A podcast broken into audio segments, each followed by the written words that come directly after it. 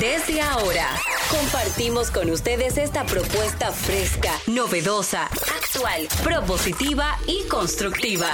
El programa donde la radio y las redes sociales se unen para darte la información más completa y diversa.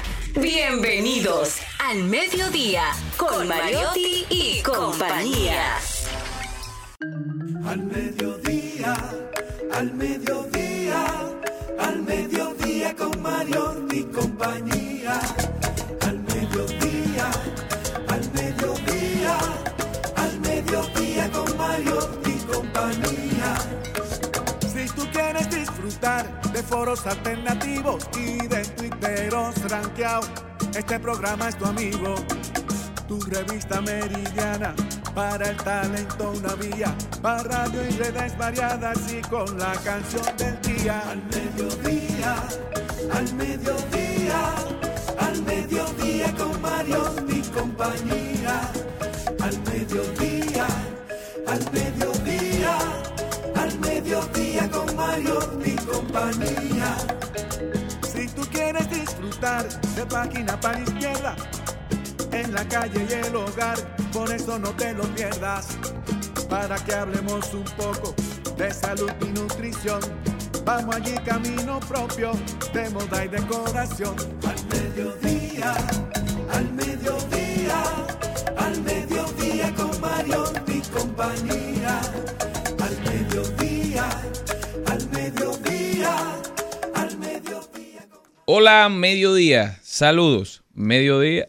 Sean todos bienvenidos al mediodía con Mariotti y compañía, donde ponemos alas a las palabras para llegar hasta ustedes con información sin sufrición y diversidad divertida. Un servidor que les habla, Charlie Mariotti Jr., feliz, agradecido de estar con todos ustedes. Gracias, mi gente, por su sintonía, por acompañarnos en este horario de transición de la mañana hacia la tarde que hacemos con tanto cariño, con tanto esfuerzo, con tanta dedicación para llevarles un contenido que los anime, un contenido que los informe, un contenido que los ayude a hacerle frente a las vicisitudes del tránsito en República Dominicana y también en el mundo. Para todos los que nos ven a través de YouTube, para todos los que nos ven a través de las diversas plataformas digitales, hola, bienvenidos. Gracias por estar con nosotros también. Esto es Rumba 98.5. Está con nosotros Celine Méndez. Señores, buenas tardes. Feliz, agradecida de Dios de poder compartir este lunes. Este lunes ya es navideño porque estamos en diciembre. Gracias por preferir este programa donde siempre le llevamos a ustedes un contenido positivo, sobre todo cosas que usted puede aprender, al igual que nosotros, porque tenemos siempre colaboradores estrellas y también uno se divierte. Así que, ¿qué más usted quiere? Nosotros también la pasamos súper bien. Yo no le pido más nada a la vida porque yo vengo aquí a trabajar, pero me divierto. Amén. Gracias a la vida me ha dado tanto. Jenny aquí. Muy buenas tardes, señores. Gracias por estar en sintonía. Nosotros felices de arrancar este lunes con una fecha tan, tan especial como hoy, 4 de diciembre. Hoy hace 24 años yo me gradué de bachiller. Así, 24 años, así como de relajo. En diciembre. 4 de diciembre, sí, de. ¿Y tú- y tú 1999. saliste antes del colegio? Nosotros nos graduamos en julio por las, por las, eh, mm, ¿cómo se llama esto? Las pruebas nacionales, pero la graduación era en diciembre. Ah, a mí no, sí, la mía me las- no, la así mía fue era, en el verano sí. igual. Y yo entré en la universidad en una enero. mesa- y una mesa con ahora, rememorando esos 24 años, me acuerdo que yo pensaba ser ingeniera en sistema. Viendo esos años, digo, señor, iba a ser ingeniera en sistema. Una parte de mí, porque había salido técnico en informática y tuve ese, ese esa duda durante un tiempo en mi vida de qué iba a ser. Y, y mira, me fui por el final lo que me había gustado de los desde séptimo allá. Pero ahora me gustaría preguntarles a ustedes, ¿qué querían ser cuando salieron de- del colegio, cuando se graduaron de bachiller, un día como hoy a propósito de mi graduación? ¿Qué ustedes pensaban hacer? ¿O s- ¿Realmente hicieron lo que pensaban ser o no? No, yo- Celine, ¿qué tú querías no, hacer? Yo quería ser abogada. Y en el último año de bachiller, eh, bueno, el último no, los dos últimos, me cambié porque yo comencé a trabajar con mi papá temprano y el amor por los números comenzó desde ahí. Entonces, por eso me cambié a administración de empresas. Por un lado me arrepiento, pero por otro no, porque todos tenemos que saber de administración de empresas. Todos los profesionales tienen que saber manejar sus números, cómo es el asunto, porque si no, usted está vendido. Por más que brinque y salte, usted tiene que confiar en lo que diga otro. Ujú. ¿Y tú, Charlene? Yo quería ser productor musical. ¿Qué? ¿Tú ves? Ari Adolfo, sale ese cuerpo. Sí, sí. Cuando me gradué del colegio, pero después decidí quedarme aquí y estudiar Derecho. ¿Y ese Luego de un proceso de, de consulta, ¿verdad? Pero al final la música siempre está cerca y uno siempre se mantiene cuando Pero- algo le gusta. Imagínate, Pero entonces. en tu caso eh, no es tan drástico porque tú eres una familia de artistas, aunque no se han Claro, dedicado claro. 100% a eso, solo tu padre, vamos a decir, en una parte de su, de su vida, pero ustedes cantan hermoso en esa familia, todo. Sí, ¿Tú el arte la llevamos cerca. ¿no? O sea que- en la ducha, en la ducha, sí, él canta también. Muy bien. en el baño. ¿Y por qué No. no te dejaron? ¿Qué te dijeron en la No, no, no fue que no me dejaron. Fue un proceso de consulta y decidí primero hacer una licenciatura y poner eso en hold. Eventualmente, quizá se logre. Claro que sí. Además, mira qué, qué coincidencia más grande. Si nosotros os hubiésemos eh, hecho los estudios que teníamos pensado cuando íbamos a graduarnos, ninguno de los tres estuviéramos aquí.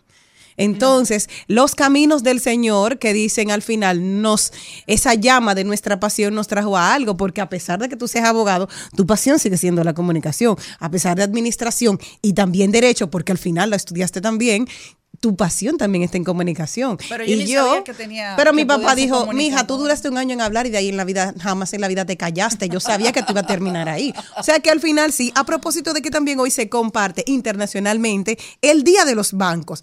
Va con Celine, los números, los chelitos. Lo importante, que, y le mandamos un saludo a Liliana Rodríguez también, nuestra encargada de cuidar nuestra economía. Una fecha creada desde el 2019 gracias al decreto oficial establecido por la ONU para reconocer la importancia de la aportación de la banca internacional con el fin de financiar el desarrollo sostenible, de esta forma mejorar la calidad de vida de la población mundial. Que nos den par de préstamos. Bueno, no buena tasa. más, ¿no? Señores, este fin de semana fue muy movido. ¿Qué hicieron ustedes? ¿Dónde, ¿Por dónde estuvieron? Eh, hubo de todo. El Bocao Food Fest, un éxito. Tres días de festival. Cerró con Fefita la Grande, decía Fran Olivares, que, que fue la introducción de Fefita y del merengue típico a la popicracia. ¿eh? Ahí estaba todo el mundo hablando inglés. Sí, sí. Sí, pero es que la popicracia baila merengue. Pero no típico por lo general. Eh, bailan de todo, lo que pasa Y es como que... ustedes no saben, señores, porque, bueno, lo voy a dejar para después ese comentario del merengue típico. Pero también, aparte del Bocado Food Fest, que felicidades a los organizadores, tremenda actividad, mucha gastronomía. Definitivamente Santo Domingo se ha convertido en un destino para todo el mundo por la gran oferta de, de comida, la gran oferta gastronómica que tenemos. El jardín botánico completo, ar- abarrotado de personas. Sumamente interesante ese, ese modelo de festival eh, gastronómico. Felicidades a ellos. También el fin de semana tres funciones de Ladio Carrión. Por allá estuvo nuestro querido Kelvin. Nosotros no pudimos hacer presencia. Pero tres funciones llenas en el Palacio de los Deportes. Creo que es un hito histórico para, para un artista. La primera función estuvo acompañado de, de Arcángel La Maravilla. La segunda fue el Nene La Amenaza. Talento local. ¿Y quién? Lu a la R. Usted no sé quién es, ¿no? Pero estuvo allá con Eladio también. Y para cerrar con broche de oro, el domingo estuvo Bad Bunny, el conejo malo, demostrando otra vez que cuando hay varias funciones uno tiene que ir a la última. De manera definitiva, que las últimas siempre son las mejores. Lo hizo Romeo, lo hizo Bad Bunny. Bad Bunny, el mismo Bad. Bunny, y también aparentemente lo hizo Eladio, digo, porque para los gustos los colores, para mí, yo hubiese preferido ir a la primera, porque tengo mucho que no veo a Arcángel, pero tremendas funciones, todo el mundo muy feliz. Eladio se ha convertido en un artista de culto. Ahí los que estaban son enfermos con, con él, cantando sus canciones, y se sentía como un concierto pequeño, pero era un, un evento, un magno evento. Y Carlos no fue. No, no, Carlos estaba para Santiago, andaba celebrando que se gradúa de, de su maestría en Barna. Ay, ¿Y qué usted, Celine lindo. Méndez, qué Bueno, hizo? hice varias actividades eh, personales de trabajo, pero también muchas actividades políticas. Y sobre todo ayer quiero agradecer a esa manifestación de cariño que pudimos tener de, de tanta gente linda en la marcha caravana que fuimos con la Alianza Rescate. Estuvo también Domingo de parte de ustedes y, y varias personas sí. del PLD. Y el sábado pudimos estar en la circuncisión número uno por todos los kilómetros acompañando a Domingo Contreras. Qué bonito ver cómo la gente lo recibe, cómo la gente se emociona. Jenny Aquino, ¿usted qué hizo? Yo fui a la iglesia a orar por mi alma y por los demás. No, sí. Ora por mí, ¿eh? Yo estuve, miren, este fin de semana conocí a, mm, la, a la CEO de Jasmine Joe, que es una academia que tiene 200 niños en La Caleta, que hay un niño que se hizo viral porque viene de un estrato social muy, muy, muy humilde y que como ese, esa, esa academia ha rescatado o ha ayudado a darle disciplina a esos 200 niños. Y yo decía, ojalá que varias instituciones ¿Y qué es lo que hacen en la apadrinen, le enseñan a bailar, es un- de baile y de disciplina. Y tú sabes que los niños cuando van con las artes le exigen que vayan con sus notas, le dan premios a los niños que van con notas sobresalientes. Ay, y yo dije. ¿cuánto nos cuesta a un delincuente? ¿Cuánto nos cuesta a 200 niños que una institución pública del Estado diga, ok, yo voy a aportar para que esos niños estudien, bailen, porque no están en las calles, no están, no están, no están saliendo embarazadas? Están aportando. Entonces, eh, yo tuve la oportunidad de, de estar con Yocasta Valenzuela el sábado. De ahí me fui a la iglesia, que estábamos en mi nueva comunidad, la comunidad de solteros allá de, de la, de, la, la parroquia Cristo Salvador. Yo estaba muy feliz. Y, y nada, eso fue, me quedé así ayer, me quedé haciendo de Zoila. Y hice algo que había experimentado el fin de semana pasado, me desconecté, apagué el celular el día entero. Le dije a mi familia, me voy a las 9 de la mañana, voy a apagarlo, voy ¿Dónde a trabajar. No, dije, "Mm, mm, a ustedes son los que me importan, voy a apagar lo que voy a, a trabajar en la tesis. Y me desconecté para conectarme conmigo. Señores, yo trabajé muchísimo, hice oficio, hice de todo, lavé, la Jenny de los fines de semana. Pero normal. antes, antes de ya de terminar lo de la marcha, quiero aprovechar para mandarle unas felicitaciones a nuestro amigo Pedro Jiménez, un gran comunicador y sobre todo también es candidato de la circunscripción número 2. Tuvimos la oportunidad de ir a su comando de campaña, excelente, muy bien ubicado y salimos desde ahí. Así que muchas felicidades a Pedro y con Dios por delante será también uno de los ganadores. Tú sabes que me di, me di cuenta de los celulares, que la semana pasada estuve en un fin de semana de retiro de constelaciones familiares y era trabajando contigo y no me hizo falta. El día entero yo me lo pasé sin un celular y dije, yo voy a tener es- esos, esos desconectes más a menudo. Lo pueden hacer, experimentarlo. Y para mí ayer fue súper productivo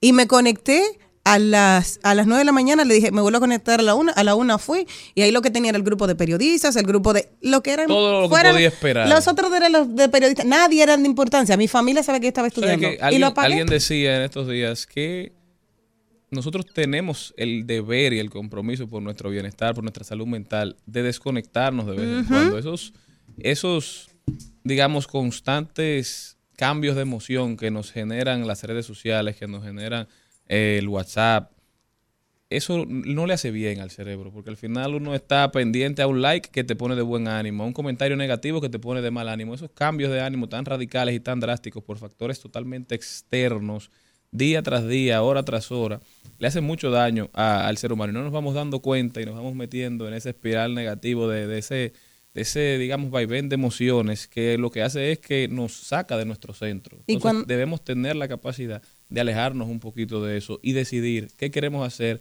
qué queremos sentir, qué queremos ver nosotros. Y la compañera tan maravillosa del fin ¿La de de semana quién? pasada, no, la del fin de semana pasado, que yo estuve hablando, que estábamos hablando de nuestras familias, de cómo sanar nuestro árbol, árbol genealógico, de aceptar lo que es y de, y de tu verte, decir, ok, esta soy yo y me acepto, que no me hizo falta. O sea, dije, de 9 de la mañana a 6 de la tarde, que tú crees que se va a acabar el mundo sin ti. No, sigue, el mundo sigue, Celina. Entonces, Girando, exacto, girando. tan tranquila. Entonces tú tienes que ese día desconectarte para conectarte contigo. Creo que es una práctica que voy a hacer más frecuentemente. Todos te lo agradeceremos. Sí. Maribel Contreras.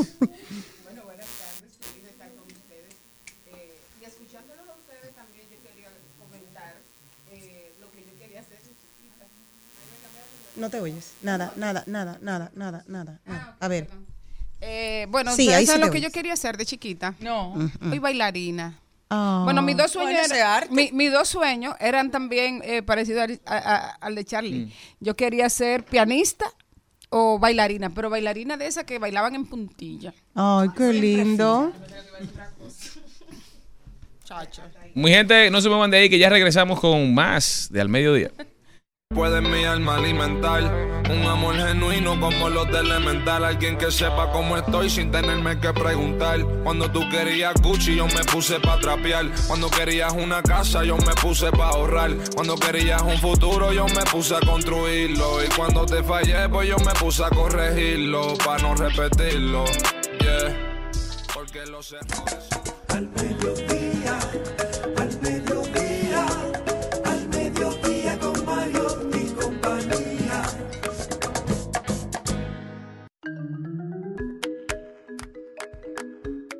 Señores, el programa ya lo arrancamos con Ahí lo dijo. Luego nos vamos a rodar por el mundo también hoy. La profe Jenny nos trae noticias sumamente interesantes. Nos va a hablar de la historia de Rosa Parks.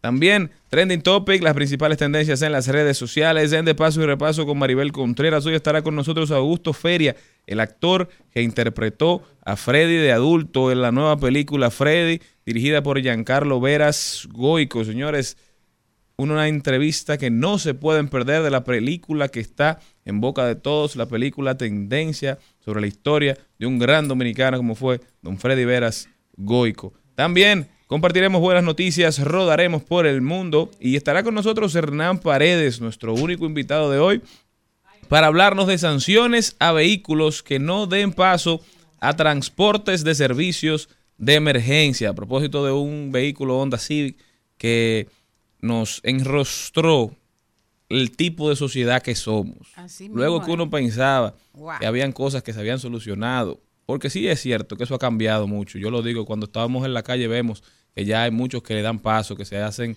pero a las esquinas, pero aparecen estos pero antisociales, así, yo- estos yo inadaptados, que lamentablemente tiran por el piso la dominicanidad sin ningún reparo por la vida humana. Señores, no se me van de ahí que nosotros comenzamos. Mis fanáticos en el lobby me esperan porque saben que siempre bajo. Yeah, me escriben sus cartas, las leo, sonrío, las guardo debajo de mi cama. ¿Dónde están mis esqueletos para que sean iluminados? Yo me he caído, pero ninguna caída me ha derrotado. Yeah. Padre tiempo, necesito un favor. Que un ratito el tiempo me frise. Llegué de gira, mami tenía más pelo. Quise ser mío. Al mediodía,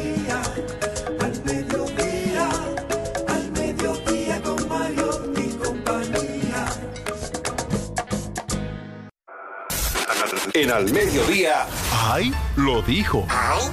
Lo dijo. ¡Ay! Lo dijo. ¡Ay! Lo dijo. ¡Ay! Lo dijo. ¡Ay!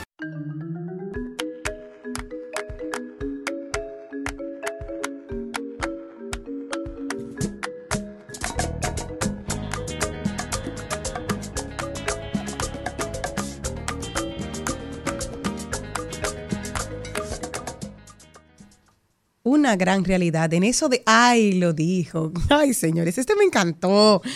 Lo dice una gran realidad. Acechen mujeres. Para mí es tan tierno ver un hombre llorando el día de su boda. Dice, el día de mi boda, mi novio tiene que llorar al verme entrando, aunque sea de arrepentimiento, pero que llore. Se han visto casos. ¿eh? No, mira, de verdad, yo un día, mm, un joven simpático, inteligente, eh, profesional, muy, de verdad, un muchacho con muchas cualidades, empezó a decirme cosas que me, alegra- me alegraron el día. Muy bien. Y un día le pregunté, mira, acá, ¿tú tienes novio? Y me dijo, tengo una cosita por ahí. Digo, ah, no, ok, bye bye. Pum. Y me desaparecí. A los pocos meses se casó con esa cosita que tenía por ahí y yo lo vi llorando en su boda, emocionado, creo con Ay, sí se enamoró, Jenny. Yo no, no, claro que sí. yo conozco sí. dos personas que han llorado en su boda. No conozco, he ido a las dos bodas porque conozco más. He visto videos y los dos están divorciados ya. Ah, Dios mío. Pero no se querían casar. No sé. Quizá un amor muy penetrante. ¿Será que yo de poca voz? Yo no lo he visto, a lo mejor era de arrepentimiento y no lo sabíamos. Que no querían O, que- casar. o- o quizá- Con hipío. o quiz- Sí. o Ay, quizás Dios. ya estaban convencidos, ¿verdad? Del, del paso que estaban dando. Tú sabes que hay una, hay una situación que se da entre muchas parejas que, por ejemplo, noviazgos que tienen mucho tiempo, ya han- de hecho, ya la relación está fracturada, ha fracasado. Y alguien por salvar la relación decide que hay que casarse. Ay, yo conozco muchas. Entonces se cansan en, en una situación donde ya la relación no daba para más. Señores, Claro. pero ahora mismo le estoy diciendo, hay un caso en España de ayer, se llama Juan Ortega, es un, es un torero, tenían 10 años de novios, se van a casar y una hora antes de la boda, ese barbarazo la llama y le dice, mira, que no, la boda no va. Pero mejor que me Pero lo. Una hora, la pobre, esa mujer está, es cardióloga, ella va a tener que buscar otro médico que la ayude, Bueno, porque mira, que algunos lo dicen 10 de años después que Pero vivían mira, juntos, que si todo, en la boda, así, con todo. Pero es mejor que haga eso Ay, a que haga una, una boda farsa, a que Bueno, la someta a una, a Ay, una Dios mío, pero no, imagínate. Yo, bueno, yo prefiero mejor ser divorciada a que Ay, me dejen no. un día antes. No, Ah, no. ah, Una hora antes, una hora antes. No, no, yo Con no el prefiero- vestido puesto. Tal vez uno lo dice así porque no es uno que le está Bueno, pasando. sí, pero porque ya es muy está todo duro. pago, lo que hay que hacer un bonche. Vengan todos, porque hay que comerse todo y Ay, bailar. Dios. beber. Ay, no, no, yo prefiero ay, que me no, lo digan antes. Y llorar. no. Está como una gente que se antes. arrepiente de no estar conmigo ahí mismo, que mejor me lo diga antes porque ya yo voy a llorar ahí, pero si no voy a llorar la vida No, entera. además te vas a pasar la vida entera sabiendo que tu boda fue una farsa. Bueno, hablando de eso, yo he leído en estos días, pero traje esta mañana, me volví a encontrar con esa noticia y quise compartirla con todos ustedes. La señora Alexandra Consuelo Mejía Arcalá, quien ha denunciado y tiene ahora mismo un proceso legal con el señor que era su ex esposo, Raúl Antonio Rizik Yep, dijo unas declaraciones que a mí me impactaron como mujer. ¿Qué dijo? Por eso la- lo voy a comentar con todos ustedes. Dice ella, desde el primer año de mi matrimonio me quería divorciar Oh. porque observé parte de él comportami- un comportamiento violento. Pero mi familia es una familia muy conservadora y me convencieron de desistir. Y pasaron los años.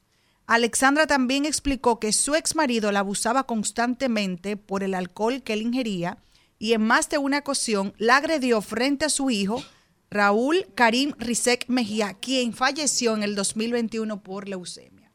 Entonces quise traer este caso porque hay muchas personas que entienden que la violencia tiene clase social.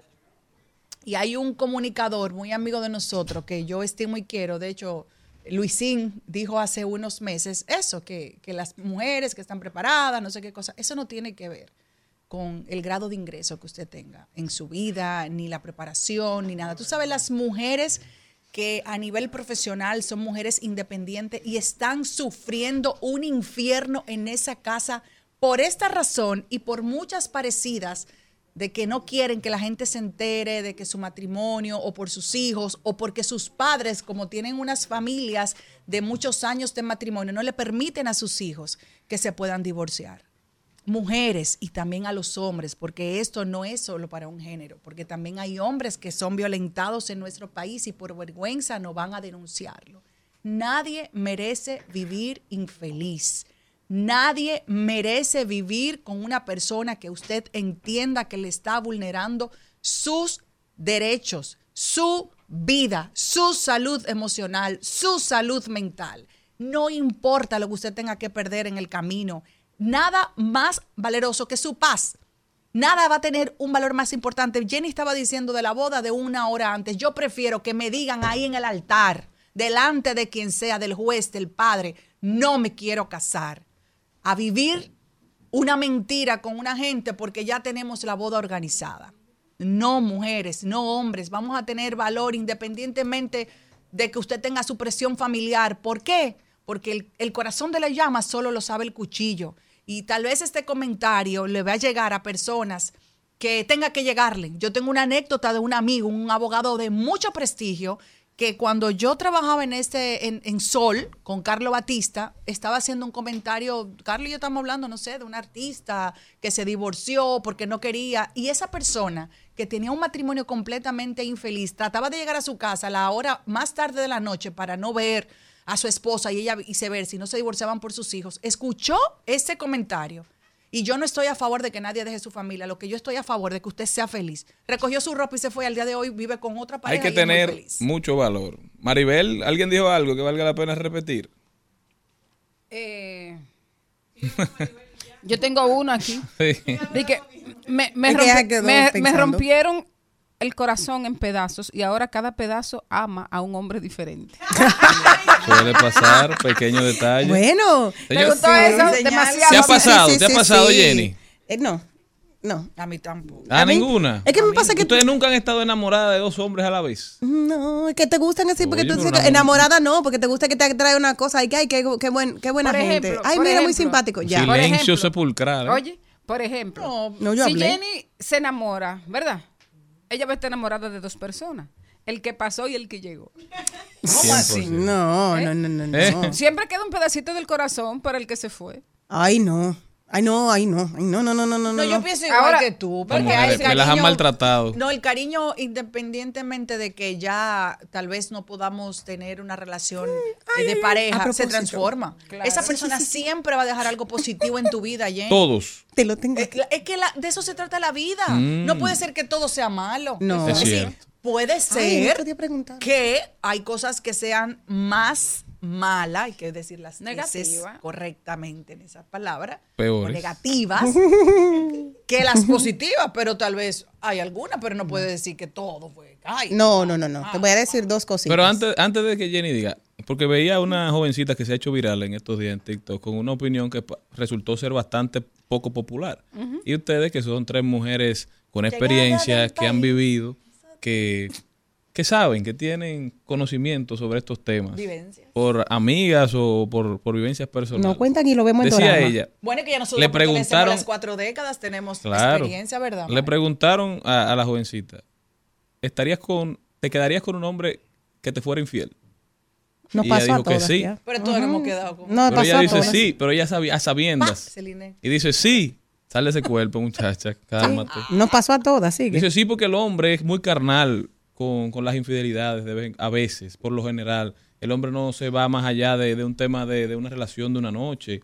Pero en cambio, las mujeres le preguntan, ¿crees que la mujer, que un hombre debe quedarse con una mujer que le sea infiel? Y ella dice que no, porque la mujer, cuando es infiel, hay un sentimiento, hay una intención, hay una relación un poquito más profunda. Entonces, que a lo del hombre ser carnal, si el hombre cumple con sus demás responsabilidades, ella estaría dispuesta a aguantar una pequeña infidelidad.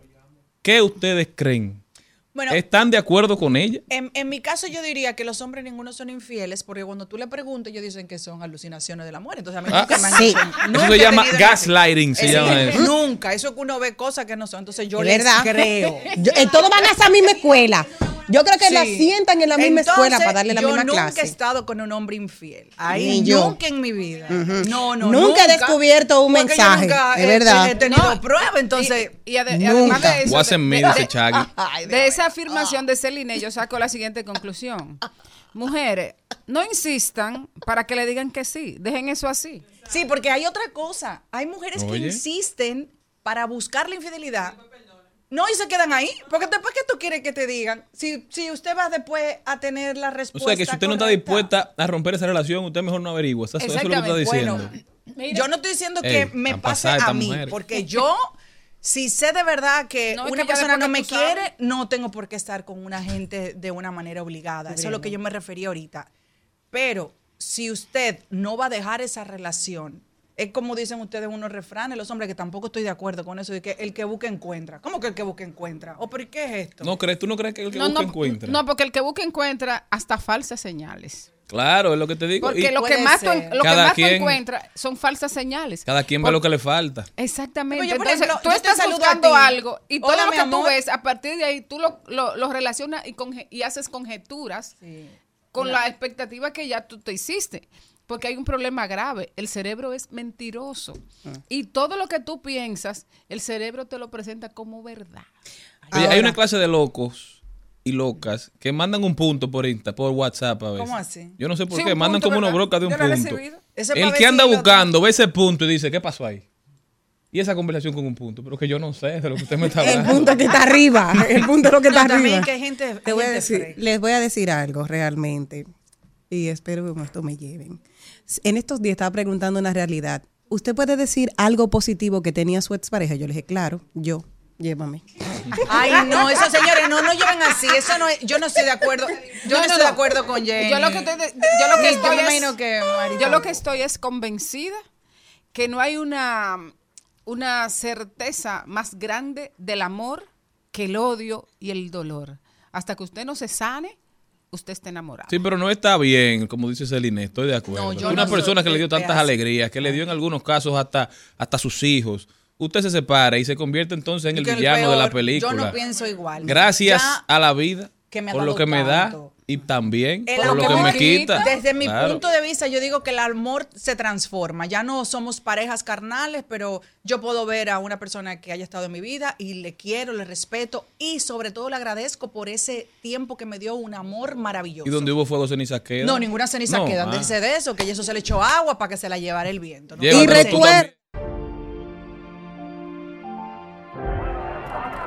Siento un peso en los hombros sin ir para el gimnasio. Calambre en mi corazón, tú eres mi potasio. Mi reina llega ya que tú estás lejos del palacio. Tú no eres astronauta para estar pidiendo espacio. Cansancio siento en mi corazón. Tu pelo lacio en mi cabeza cuando prendo un blon. Grisáceos son los días cuando no te veo. Me doy dos palos y te pienso en medio del teteo. No quieres que te vea.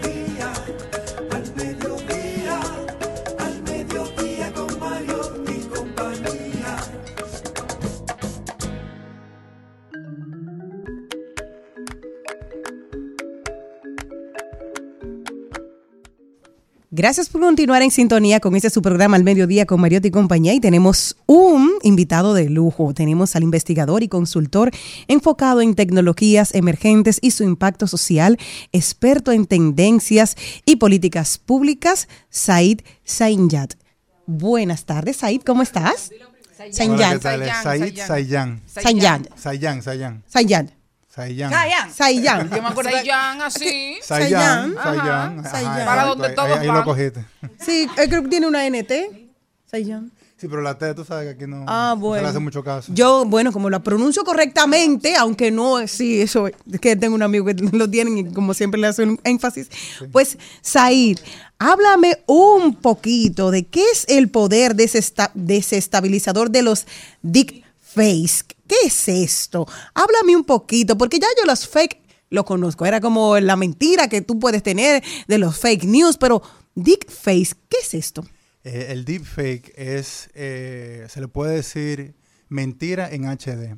Es algo que puede ser un video, puede ser un- una imagen que es completamente indis- indistinguible de la realidad y puede representar cualquier tipo de escenario que el creador quiera. Entonces lo- el peligro ahí es que puede desinformar de una manera que es extremadamente persuasiva y por ende, por ejemplo, si las elecciones justo antes, una o dos semanas antes, ponen al, al presidente Abinader a decir cosas que son muy controversiales y convence a una gran parte de las personas, eso puede cambiar el resultado de las elecciones, que sería algo contundente. Y por eso es tan poderoso el poder desestabilizador de los deepfakes. Hemos visto canciones de Bad Bunny en este en ese sentido de que bueno nadie le va a creer que él vaya a cantar All I Want for Christmas is You. Claro eso sí porque tú dices ok Bad Bunny como que no. Pero la nueva canción que le sacaron con inteligencia artificial Nostalgia que se ha pegado más que la que su podría ser un dick face porque solamente era el sonido no era que realmente había un video pero es que te toman tu tu, tu imagen completamente para hacer estos videos. Bueno, en el caso de- de Bad Bunny, el, el deepfake ahí no, no se le puede decir deepfake porque no es suficientemente convincente, porque no suena exactamente igual, porque la letra no parece ser letra de Bad Bunny. Entonces no es algo que te puede eh, confundir o, o, o engañar por completo. El deepfake es el que te puede engañar por completo. Deep significa profundo. Entonces es, una, es algo que es una fabricación profunda que es imposible distinguir de la realidad. Una, una, una, Ok. una mentira o una farsa profundamente documentada, tanto que tú piensas que es verdad. Es así. Eh, tanto que tú piensas que es verdad, y, pero no tiene que ser muy profundamente documentada. Simplemente, si tú te la encuentras en las hecho. redes, tú no la, la identificas como tal, como algo falso. Vamos a suponer un ejemplo para, para tener una idea de cómo tú le puedes hacer daño a una persona. Celine Méndez es reina de belleza. Hemos visto, y ella ha posado para calendario, ha tenido ropa sexy, muy bien. Hemos tenido a zonas de su cuerpo, no a todas, pero ¿verdad? No se sabe todo. Pero suponiendo que ella tuviera un lunar al lado del ombligo, por decir, o una estrella, un, o un lunar en forma de estrella, que es lo más raro que tú te puedes encontrar, al lado del ombligo, porque no lo tiene, porque me lo estoy inventando yo, y tú dices, ok, el lunar, el ombligo, que es ya una característica física de ella, tú dices, tenemos una foto de un calendario que sacó hace 15 años tal vez, eso sí tú lo puedes utilizar como dick face para hacerle maldad a ella hoy. Eh, bueno, sí, entonces tú puedes utilizar la tecnología con todas las, la- las imágenes, con todas las representaciones de ellas que están en el, en el ámbito público, en Internet, y puedes crear nuevas cosas. Puedes crear hasta pornografía ficticia. Exacto, a partir de ahí. Exacto, porque esa era la preocupación que coge mi claro. y ponemos otro, un cuerpo con... Pero No, parecido el no, cuerpo no, tiene que ya ser. es peor porque yo misma leí una información aquí de una situación que se estaba dando en España, que hay una app que te quita la ropa a Ay, ti. sí. Sí. Y en, los co- en los colegios, en O las sea, te escuelas. pone Le pasó a Rosalía hace unos meses. Sí. Y había un problema grande con las niñas. Yo lo leí eso. Terrible. Ahora, ¿cómo podemos nosotros tener alertas de que esto nos puede, o que somos, o que somos, eh, pre- o sea, alertas o que somos también eh, víctimas de un dick face, porque gracias a Dios puede que no, que yo no sea atractiva, o porque tengo ciertas particularidades que dicen, no, eh, no, no soy yo, porque no tiene tal marca que tengo yo en el cuerpo. No lo saben la gente. Bueno, lo que pasa es que eh, lo que tú tienes que hacer es, eh, reportárselo donde sea que tú lo encontraste, es reportárselo a la plataforma para que lo quiten y, tratar de explicar la situación, pero tú estás a la merced de la plataforma, porque actualmente en el país no existe el mecanismo a través del gobierno para tratar de gestionar ese tipo de problemas. Y habrá mucha campaña sucia, ¿entiendes tú? A partir de ahora que estamos en una época política, aunque la política está un poco dormida, ¿se puede utilizar esto para hacer mucho daño en este periodo? Yo considero que sí, porque aunque la tecnología que está a- la- al alcance de la mayoría de las personas no es suficientemente convincente, es, ya existe eh, aplicaciones comercialmente disponibles, tal vez no para cualquier persona, que pueden crear deepfakes que son idénticos, que no se pueden distinguir de la realidad y pueden crear problemas geopolíticos. Entonces, en el caso de República Dominicana y Haití, la situación que hay en esa, hay, se pueden crear videos ficticios que representen imágenes que sean eh, polarizantes y que puedan crear conflictos reales en la realidad y de esa manera pueden afectar a la estabilidad política de la isla en este mismo momento. Yo lo que sí creo que llegará el momento donde ya nada nos importará, nada de lo que salga en la red. Como estos, estas tecnologías y estas inteligencias artificiales podrán eh, hacernos presente en momentos que no estamos, eh, actuar de forma como no solemos actuar, entonces ya lo que nada será nada. Y yo creo que eso llama a otra preocupación y nos llama a ocuparnos mucho más, porque de un ser humano que se puede sacar desnudo, que es lo más íntimo que puede tener una persona. Y cuando ya eso no importa, entonces ¿qué importará? Bueno, sí, esa situación que tú describes, una situación eh, anárquica, digamos, donde no se puede distinguir la verdad de, de la mentira, puede ocurrir, pero ya hay propuestas eh, que se están, están siendo consideradas para ser aplicadas en todas las plataformas digitales. Por ejemplo, el tener que por ley identificar un deepfake como tal, como algo creado por inteligencia artificial o cualquier otro contenido que está creado eh, que está creado por inteligencia artificial, hay que indicarlo como tal en la plataforma o si no, sería una violación de la ley. Se está desarrollando como un logo algo está- para que lo tengan. ¿no? Como un logo, sí, o lo que le dicen un watermark, que indi- indi- indique que eso fue creado por una por una inteligencia artificial y también las conversaciones con las que uno se topa en, en las redes sociales puede ser también algo que confundan a la persona. Tú crees que tú estás hablando con una persona real y en realidad es una inteligencia artificial. También ese tipo de, de interacción se tiene que indicar como algo que fue eh, impulsado por la IA. Y de esa manera te puede ayudar a ti a distinguir cuando tú estás hablando con una persona real versus una inteligencia Pero, artificial. ¿y los gobiernos qué están haciendo para defender a la gente? Porque como decía Cristian, esto puede deparar en que al final ya nadie crea en el contenido de las redes. Y uno como, como ser humano, como internauta, ¿verdad? ¿Qué puede hacer para tratar de defenderse un poquito? Porque se está desarrollando watermarks, que es un logo para distinguir lo que es creado, lo que no. Pero hay mucha gente maliciosa, mucha Y gente el que tema es que quien busca... te crea eso también te crea la aplicación para violar eso. Claro, y mucha gente que ni sabe, puede ver el watermark y le pasa por alto, o sea, no le presta atención. Y una vez que tú interactúas con una información, es muy difícil que tú vuelvas a interactuar con, digamos, la corrección o con la información que establece que eso es falso. Ya tú te quedas con la primera, sea verdad, sea mentira, y ya tú sales al mundo a, a seguir hablando sobre esa base. Según su interacción, ¿quién ganó en el colegio de abogados? No, no sé. Pero no fue Joan. Bueno, lo que uno tiene que hacer es que uno mismo tiene que eh, verificar la fuente de la información que recibe, tiene que ser un poco más crítico, recibir algo que le parece eh, impactante o controversial. Y depende de uno, porque la información que le entra a la cabeza y le genera cre- creencias, eh, le entra porque uno la dejó que le entre. Entonces es uno que tiene que ser la primera defensa contra ese tipo de desinformación. somos muy creídos, ¿verdad? Como que cuando vemos una noticia, por la costumbre que tenemos de adquirir las noticias a través quizás de periódicos tradicionales, de fuentes de noticias que cuentan con editores, uno cuando ve una noticia que parece que viene de una de esas fuentes, entonces la da por cierto de una vez, pero ya con esta nueva tecnología o estas nuevas tecnologías, creo que debemos desconfiar cada vez más y buscar segunda fuente, buscar en internet la información si es cierto, buscar quienes la están publicando, por nuestro bien, porque al final una sociedad, una comunidad depende de creer en las mismas cosas y de tener ciertas bases para poder crecer desde ahí. Si nosotros la base la tenemos, digamos, de cierta forma corrupta o corrompida, va a ser muy difícil seguir creciendo como comunidad como tenemos acostumbrado. Vimos hace tiempo lo que pasó con el Papa, que lo vistieron de cierta forma y esos deepfakes se fueron virales y la gente decía, ¿cómo va a ser que el Papa esté vestido así? La gente anda como buscando con quién pelear. A Donald Trump lo han puesto a poner cosas que no dijo, a decir cosas que no dijo. Aunque las cosas que no dijo por lo general insultan menos que las cosas que sí dice. Pero también ha pasado con Joe Biden. Es, son tiempos difíciles lo que se avecinan. Y también algo que quiero preguntarte, Said. Hace poco decían que habían unos contratos que tenía Meta con algunas personas eh, importantes dentro del business y el espectáculo para tú poder conversar con ellos. Que estaban John Brady, que habían dicho, si quieres, si quieres hablar de deporte, habla conmigo. Que eran inteligencia artificial, que por cinco iban a- le dieron a Snoop Dogg, estaba, estaban algunas eh, personalidades del mundo para tú chatear. Era una inteligencia artificial con posibles respuestas de cómo va a contestar esa persona y tú podías tener esa conversación con ellos. Y tú decir, tú no sabes si vas a hablar con una persona real o no, pero la inteligencia artificial ya se está encaminando para tú decir, ah, mira, es que mi... hacerte la idea, porque no es real. Yo soy amiga de Snoop Dogg y todos los días estamos hablando de que yo comí arroz con pollo y él le gusta desayunarse un cannabis, por ejemplo.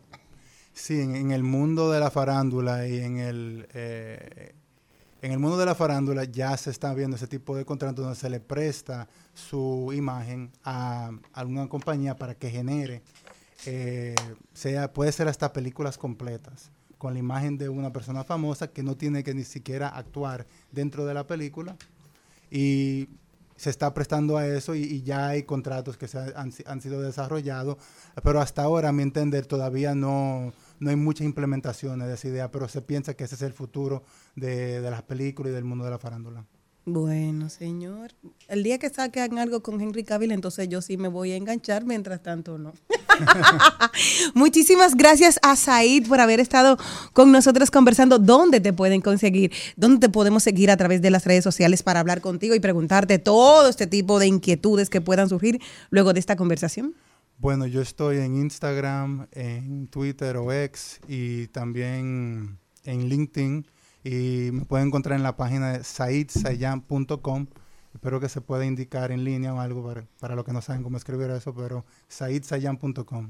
Y, y antes de despedirnos ahí, ¿hay alguna forma en la que estos deepfakes pueden hacer bien? O sea, esto, esta tecnología puede ser utilizada para hacer algo bueno o solamente es una tecnología que se inventó para el mal. Bueno, eh, una de las aplicaciones que son positivas es que se pueden utilizar para recrear las, los gestos eh, faciales de las personas al hablar y pueden crear eh, eh, imágenes que digan cosas en idiomas distintos y de esa manera puede ser más accesible el contenido de un solo individuo. Entonces ya se está dando ese tipo de aplicación y en el ámbito político donde ponen a, digamos, un político indio a hablar en uno de de los de la- del gran número de lenguajes eh, indios que hay y de esa manera puede alcanzar a un público, al electorado de su país que a lo contrario no hubiese podido alcanzar. Entonces, en ese sentido, en el sentido de que puede generar eh, un mayor eh, contacto con un mayor número de personas, esa es una de las aplicaciones positivas. Muy interesante. Said Sayan con nosotros. Said, muchísimas gracias. Gracias por estar aquí. Te esperamos pronto. No se muevan de ahí, señores, que nosotros continuamos. Te lo creo, de lejos yo te observo como arte en un museo. Baby, coge el celular, que yo solo quiero hablarte. De frente tú sabes que no buceo. Me tienen preso toda tu memoria, yo me siento en Alcatraz. Me dijo, hablamos el martes, hace tres martes atrás. Me tienes en la cabina dedicándote letras. Tú vas pa' donde sea, de ese culo voy detrás. Cara, vemos, corazones no sabemos.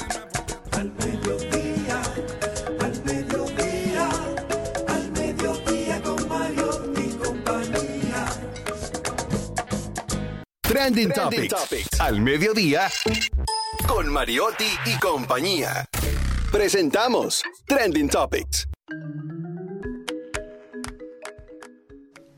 Señores, estamos de vuelta. Vamos a ver cuáles son las principales tendencias. ¿Qué me tienes, Jenny? Jesucristo. Cristo es la tendencia el día de hoy, luego de que Daddy Yankee aceptara que luego de tanta fama, tanto dinero, tanto ir por el mundo, le tenía un vacío en el corazón y que ha aceptado y que a partir de ahora renace un nuevo artista y que él dijo, realmente tú me ves muy feliz, pero cuando tú te apagas, como dicen las cosas, cuando se apagan esas luces, se apagan los aplausos, queda el ser humano, queda esa persona sola y él dice, ¿qué hay más allá? Ya lo tengo todo, pero me faltaba lo más importante, me faltaba Jesucristo y él dijo que va ahora a poner todo lo que es su talento a favor de poder evangelizar y también llevar un mensaje positivo a sus seguidores a través de la palabra de Dios. Una tendencia que se ha dado con muchos exponentes del reggaetón de, de los principios de principios de los años 2000, Ujú. finales de los 90. Ahí está Héctor el Fader, eh, Julio Voltio, que también ha recorrido ese camino. Y ahora Daddy Yankee, Y- Y definitivamente. Farruko, que, Farruko. Farruko que, que fue de hecho por el cual yo me enteré. Parece O sea, que le dan duro a la pelota a los muchachos Sí, sí. en la carrera, que después se tienen que transformar. Sí, porque tú sabes que llega el, okay, llega el momento que ya tú dices, ok, no tengo nada en el mundo que no se me, que no se me dé. Pero- me voy y me aburro de todo. Exacto. En el, ya. En el, en el caso de, de, de Daddy Yankee, cuya, eh, vamos a decir, eh, cuya, cuyo deseo de, de no seguir eh, cantando, tocando, puede ser debido precisamente, lo mismo que pasó con Juan Luis, debe ser debido a, a eso, a un, a un vacío existencial. Son muchachos demasiado jóvenes que acceden al poder, al dinero, a la fama, A de una manera, lujuria, a, a- una manera, mete- de una manera meteórica. O sea, son figuras mundiales. Pero y fíjate que la- la- el ascenso a la fama de Daddy Yankee fue diferente al de quizás otras figuras que en algún momento tuvieron problemas con sustancias, que hablaban mucho de, de sustancias ilegales, Exacto. que promovían el consumo y quizás una vida... Una vida muy estable la de Dari Yankee. Exacto. Daddy Yankee siempre casado con la misma mujer desde muy joven. También no ingería alcohol, no hablaba de, de drogas por lo general en sus Muy canciones, era muy limpio, muy disciplinado. Entonces, ver que hace este cambio, eso quiere decir que, Y que el- ese vacío no lo llena cualquier cosa. Exacto. Y el mismo, en la, en la serie de, de en el- la biopic de, de Nicky Jam, él, él retrataba a, a, a Daddy Yankee con todos esos valores. Sí. Que- o sea, que siempre él los mantuvo. Y realmente eso no tiene que ver, por ejemplo, con- como pasó con Juan Luis, no tiene que ver con necesariamente con que hagan cosas malas, sino realmente con, con un tema ya espiritual y profundo, que de hecho todos tenemos que bregar en algún momento de cada día nuestro. lucha constante. con- con, con, con eso que siempre aparece, que siempre amenaza con el vacío, que empieza, y sobre todo ahora que hay tanta perturbación mental, Así es. que la gente teniéndolo todo empieza a echar en falta precisamente lo que menos uno se imagina. Eh, Él dijo que lo que él añoraba era ir a una tienda, a mirar una tienda y no comprar nada. ¿Cómo hacemos los simples mortales? Porque él ya no lo puede hacer. Porque lo hemos hecho tengo- todos. Y yo él tengo dice una eso. anécdota que, que nos pasó en un premio con él. Él llegó como dos horas antes de la pautada el día del premio, eh, como a la una de la tarde y tenían que llegar a las tres. El catering de los artistas llegaba cerca de- del horario que estaban citados. Cuando él llega, de hecho, yo, es, yo siempre terminaba de darle los toques personalmente a los camerinos de todos los, los artistas, porque yo pi- pienso que la mejor forma de que las cosas te queden impecables es con tus propios ojos. Y estaba poniendo, terminando de poner unas flores. Y estaba en el piso. Yo toda mi vida he admirado a, a Daddy Yankee por lo decente que es. Y él entra al camerino Y a mí, de los nervios, lo único que dije, yo no le pido a fotoartista, porque el trabajo de nosotros no, si usted es profesional, usted no puede quitar la paz a un artista. Yo solamente le dije, ay, señor Dari, pase. Pasa. Y me dice el manager después que él tiene hambre. Digo yo, bueno, el catering de los artistas llega a las 3 y es la una. Aquí solamente tenemos la comida de nosotros, del club.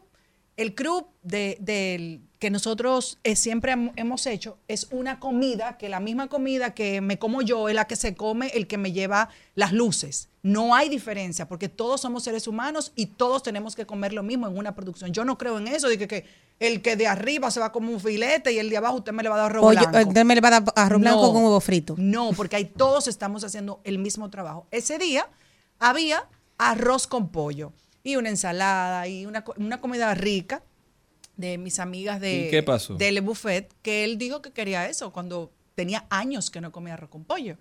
Entonces, imagínate, cuando yo voy discretamente, donde la directora, donde Claudia de Le, digo, sácale, por favor, comida al artista que está ahí. Se le pero yo no me tengo. No, yo, yo le dije que está la comida del crew. Ellas siempre hacen una comida deliciosa. Bueno, pues nada, le llevan la comida, se la lleva una de las chicas. Él manda a buscar nuevamente. Me dice el manager que él quiere seguir comiendo Que se quedó con hambre. no, porque tenía años que no comía arroz con pollo. Acuérdense que los boricos y los dominicanos tenemos muchas comidas que Muy son similares, pero esos artistas están metidos en hoteles, cinco estrellas. Nadie le da la, la comida tal vez que tú te comes en tu casa. De los mortales. Tres veces. Tres veces. Entonces tú sabes cuál fue el drama, que cada una de las que está en el buffet querían llevarle la comida y se matamos. Porque ya después se dieron cuenta, "Ay, yo quiero ir, yo quiero ir. Entonces lo que hicimos, la turnamos. Que bueno, viva- pues váyanse dos ahora y dos ahora. Que viva la humildad. A llevarle, la, a- a- a- llevarle la comida a Dari Yankee. Arroz con pollo, ensaladita, fritico. Bien ahí, bien ahí. Bueno, señores, también es tendencia nuestra casa matriz RCC Media en X. Y es porque esta mañana, eh, mediante una llamada, Miguel Cruz eh, lloraba y se arrepentía del asesinato que cometió contra el gran político y respetado Orlando Jorge Mera.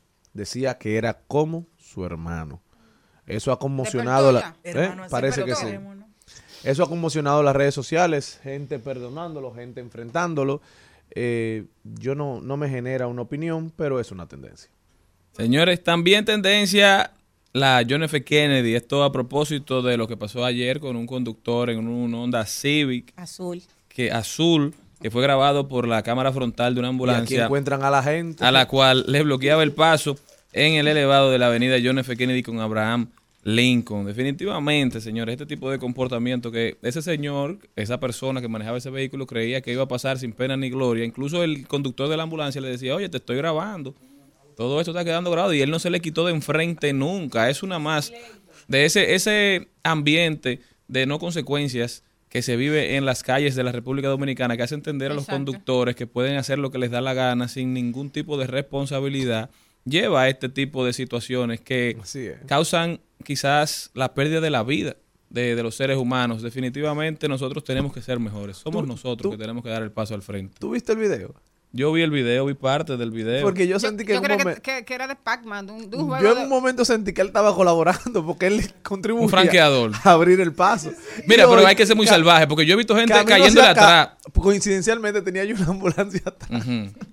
Y me dieron que tú no sirves, tú me sirves dieron poco. ganas de ¿Cuál no es el quitarme para avanzar y llegar más temprano. Pero, después me acordé. ¿Tú sabes No, cuál no, es el problema? un- un- un- eh, yo me he visto también en esa situación, pero me da vergüenza. eso. Claro. Pero tú sabes cuál es el problema, es el régimen de consecuencias. Claro. En Estados Unidos, tú lo sabes, Cristian, el que le hace eso a una ambulancia. No que nadie se atreve, yo creo. No, no es que no te atrevas. Tú te puedes atrever a hacerlo, pero tú tienes consecuencias monetarias y también civiles. Te meten preso o hacen cualquier otra Pero tú cosa sabes que- adicional. Eh, esa es de las pocas cosas que los conductores dominicanos, que los que andamos en las calles, penalizamos. Hay una penalización social para el que no le da paso y para el que la persigue. ¿Por qué? Porque cuando están en los tapones, yo nunca había visto una gente frente a la ambulancia y que no le da paso. Exacto. Pero no siempre Pero hay personas que le caen atrás yo- yo he visto mucho para abrir espacio. no Por eso da cada paso. vez se usa menos. Porque los otros conductores te, te lo cobran, digamos. Entonces, es como sociedad empezar a ver feo. mal y a castigar ese tipo de conductas. Y Además- también hacer un llamado a los que manejan ambulancias que no abusen. Además, Porque eh, a veces no, no andan buscando a nadie. No, no, no, es- eso, eso, eso yo, No. yo, yo lo descarto totalmente. No. que no Eh, el, usan, el no. comentario lo descarto, Sí. No, no, no, pero yo no lo estoy No, no, porque- descartando. no, Porque, no, en mi sí. opinión No, es porque- haciéndole un llamado. Pero señores, es que, es que oye, ¿qué es lo que pasa?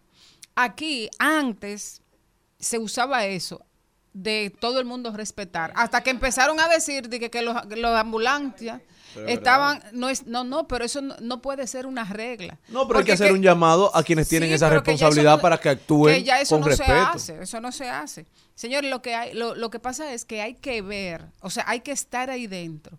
Yo siempre los respeté, pero el día que yo iba con mi hermana Ay, mi madre. en una ambulancia, que yo quería que a la, que a la ambulancia le salieran alas, Alas.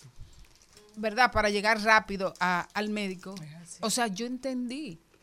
Es que tú estás obstaculizando que alguien pueda recobrar su salud. O su es que vida. tú Su estás vida, su vida. es que, es que tú estás contribuyendo a que una gente se muera por falta de atención, por un minuto menos. O sea, porque por tú ni simplemente no orillarte. A tú llegas O sea, a tu es una casa inconsciencia acostarte. demasiado grande. Señores, antes... Yo, sí, yo sí. tengo otra, y es el caso, un caso también triste, hablando de, de ambulancias y de salud, y es que acaba de fallecer este lunes a doña Amadita. La reina del Amada laboratorio. Pitaluga de González, quien fue la fundadora Un del laboratorio clínico Amadita. eh, pionera en el bioanálisis en la República Dominicana y reconocida por su compromiso con la calidad y el trato humano en el servicio de salud. Pitaluga dedicó toda su vida a, a sus pacientes y decía ella un- una frase emblemática, el buen trato al paciente no es solo un deber, sino un acto de amor y es algo que resuena en, en todos los empleados, en toda la gente que trabajó con ella y por supuesto toda la sociedad eh, debe sentirse triste y, y además orgullosa de haber tenido una mujer como Amadita con, con esa capacidad de trabajo, eh, con esa visión Con esa empresarial, con la consistencia y Ese además, carácter. y además con, con- con el carácter y la sensibilidad con que estableció el uso y los trabajos relacionados con el bioanálisis en la República Dominicana. Así que pasa sus restos y nuestro abrazo a su familia y a cada uno de sus eh, Pero dolientes. También otra tendencia que no podemos dejar de mencionar, señores. Cada sociedad tiene los artistas que se merece. Y los artistas que se merecen son los que trascienden.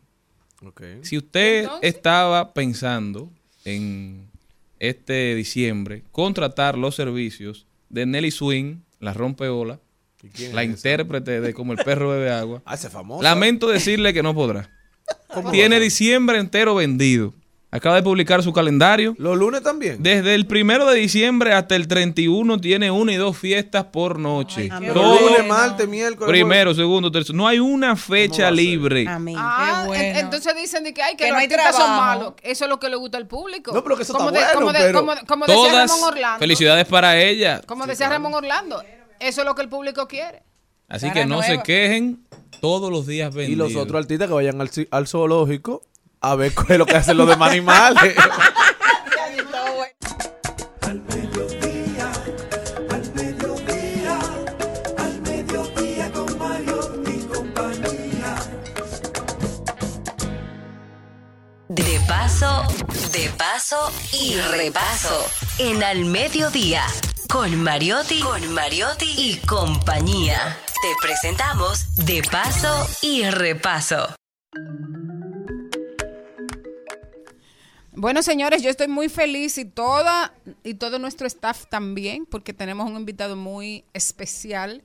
Y no solo especial por lo que es, que es actor, es gestor cultural, es un hombre comprometido con el arte y la cultura de la República Dominicana, eh, como actor destacadísimo de teatro, también de cine, le ha tocado eh, encarnar personajes muy fuertes, personajes de todos los tipos, pero sobre todo en este momento tiene, va por la calle y la gente lo, lo está mirando porque se parece, se parece mucho a, a su encarnado, a su personaje, que es Freddy Verasgoico. Recibimos con un fuerte aplauso a Augusto Feria, bienvenido Augusto.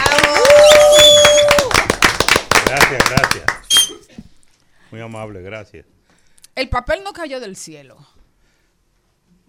Cuando me llamó Giancarlo, eh, yo lo que pensé fue, digo, este pendejo se cree que yo no sé para qué me está llamando. Mira, en el año 1989 Juan Bosch cumplió 80 años. Yo era el maestro de ceremonia de todas las actividades de, de- De don Juan. de don Juan. Y cuando estuvimos en el Teatro Nacional que asistió el presidente Balaguer, eh, yo estaba en el podium que usa el regidor de escena, que es escondido del público, revisando el, Guión. el guion. Y don Juan, se me, eh, eh, nosotros charlataneábamos mucho. Él, él me permitía ese tipo de cosas porque yo lo veía dos o tres veces a la semana, dependiendo. Eh, él se me para, yo lo siento que está aquí atrás, chequeando a ver qué es lo que yo estoy haciendo. Y yo me, me volteo y le digo, usted se me parece a alguien. Y él me dijo, "Ay, sí, usted también, usted no es Freddy Veras Goico. en el 89. Así que ya tú te puedes imaginar, yo crecí con eso, trabajé con Freddy muchas veces, éramos amigos, lo llamé 10 días antes de, de que él falleciera a pedirle algo que yo había hecho en el Gordo de la Semana en el 83. El asunto que no lo pude conseguir, obviamente, porque a los 10 días él tuvo que salir eh, y regresó ya fallecido. Pero eh, Freddy Verasgoico, aunque tú supieras que para eso te estaba llamando Giancarlo, de por sí, ¿qué, qué- qué te significó eh, miedos, expectativa? Bueno, calzarse la- los zapatos de Freddy no es fácil. Eh, por su, su variedad de conocimiento, ¿no? De, de- él cantaba. Yo he cantado en varias óperas, pero a mí me montan las canciones Línea a eh, línea. línea a línea. Y, y- y me sale muy bien, pero yo voy a un, karea- a, a un karaoke y me entran a chinazos. lo que no hacen mis hijos, ¿eh? mis hijos lo que hacen es que van, cantan y- una canción y se van. Porque es que cantan perfecto los tres. Eh, naturalmente, para yo entrar en ese papel, tuve, tuve una conversación con Giancarlo de cuatro o cinco horas en un restaurante eh, donde fuimos, eh, yo conversamos con él, yo le pregunté muchísimas cosas y, personales, íntimas, de su familia, etcétera.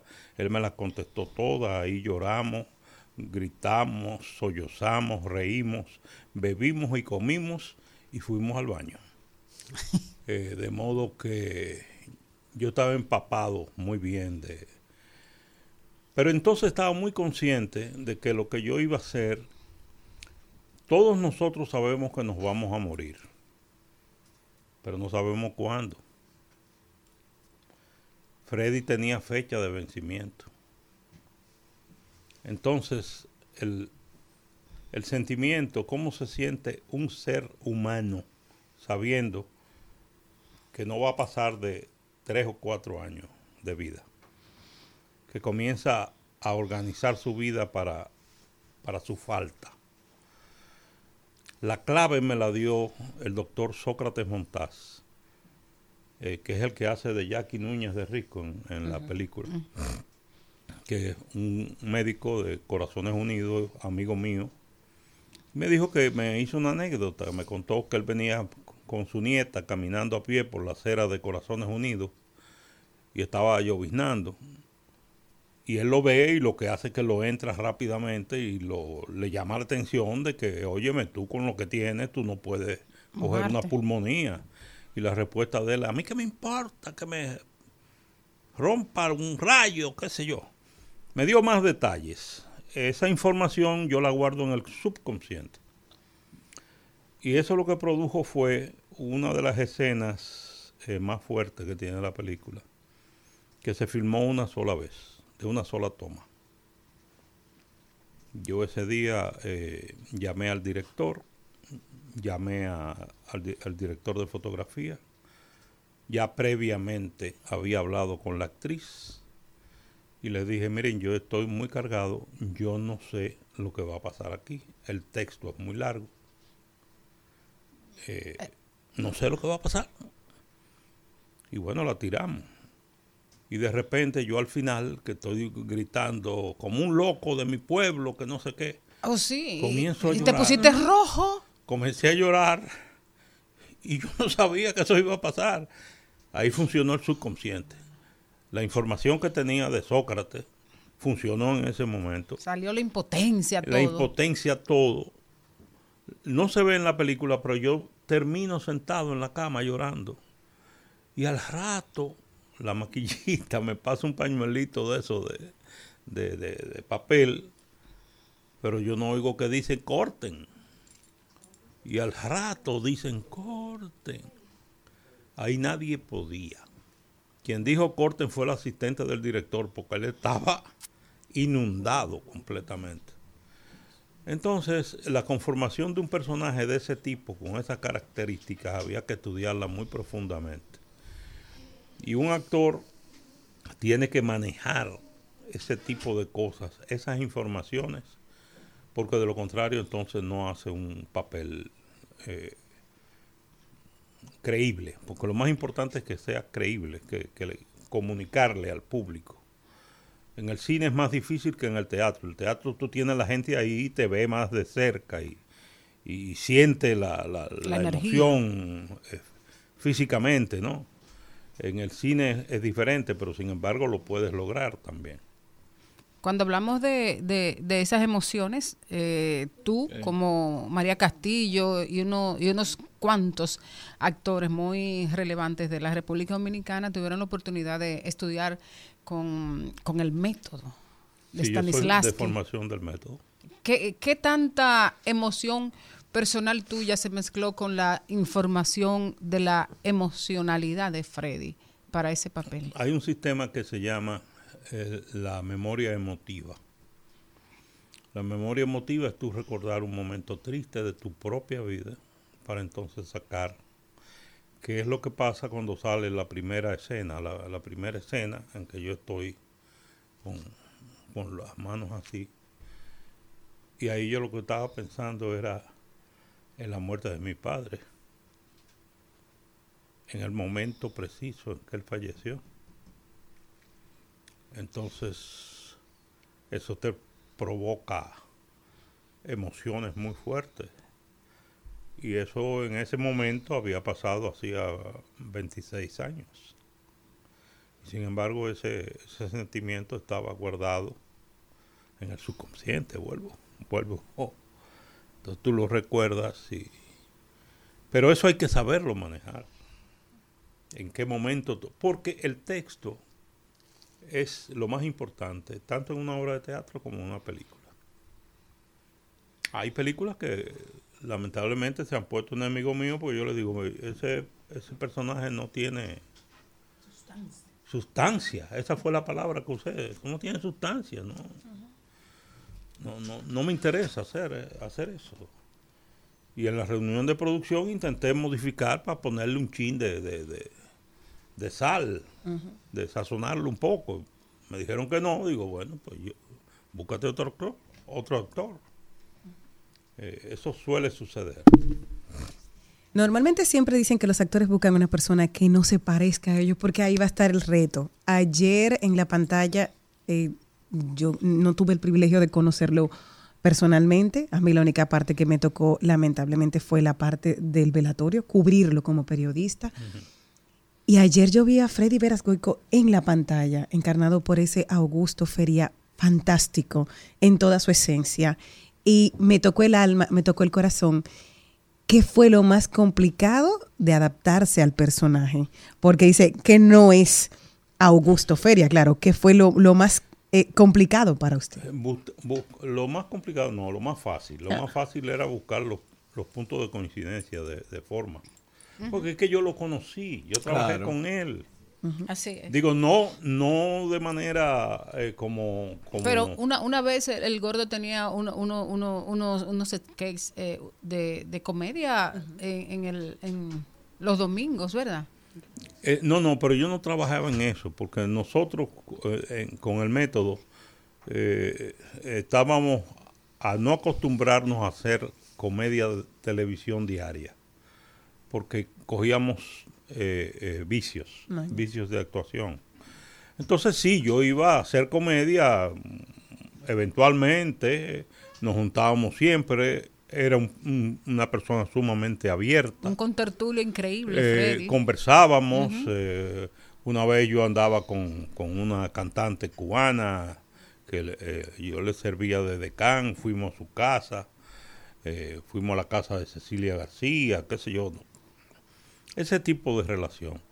Pero no, no, primero tú buscas, lo más fácil es buscar las, Las las coincidencias. Y después lo otro es eh, qué tengo yo de ese personaje que puedo, Usar. eh, eh, ¿cómo se llama? Aumentar, puedo, puedo potenciar. Gracias, me- el apuntador está funcionando. Eh, eh, simplemente eso. En el método, vuelvo y digo, el texto lo hace todo, porque es lo que me va a decir a mí eh, qué es lo que debo hacer en escena, qué es lo que yo tengo que interpretar en, en ese, en ese momento. ¿Usted entiende que el éxito que tiene esta película es porque fue hecha a su tiempo?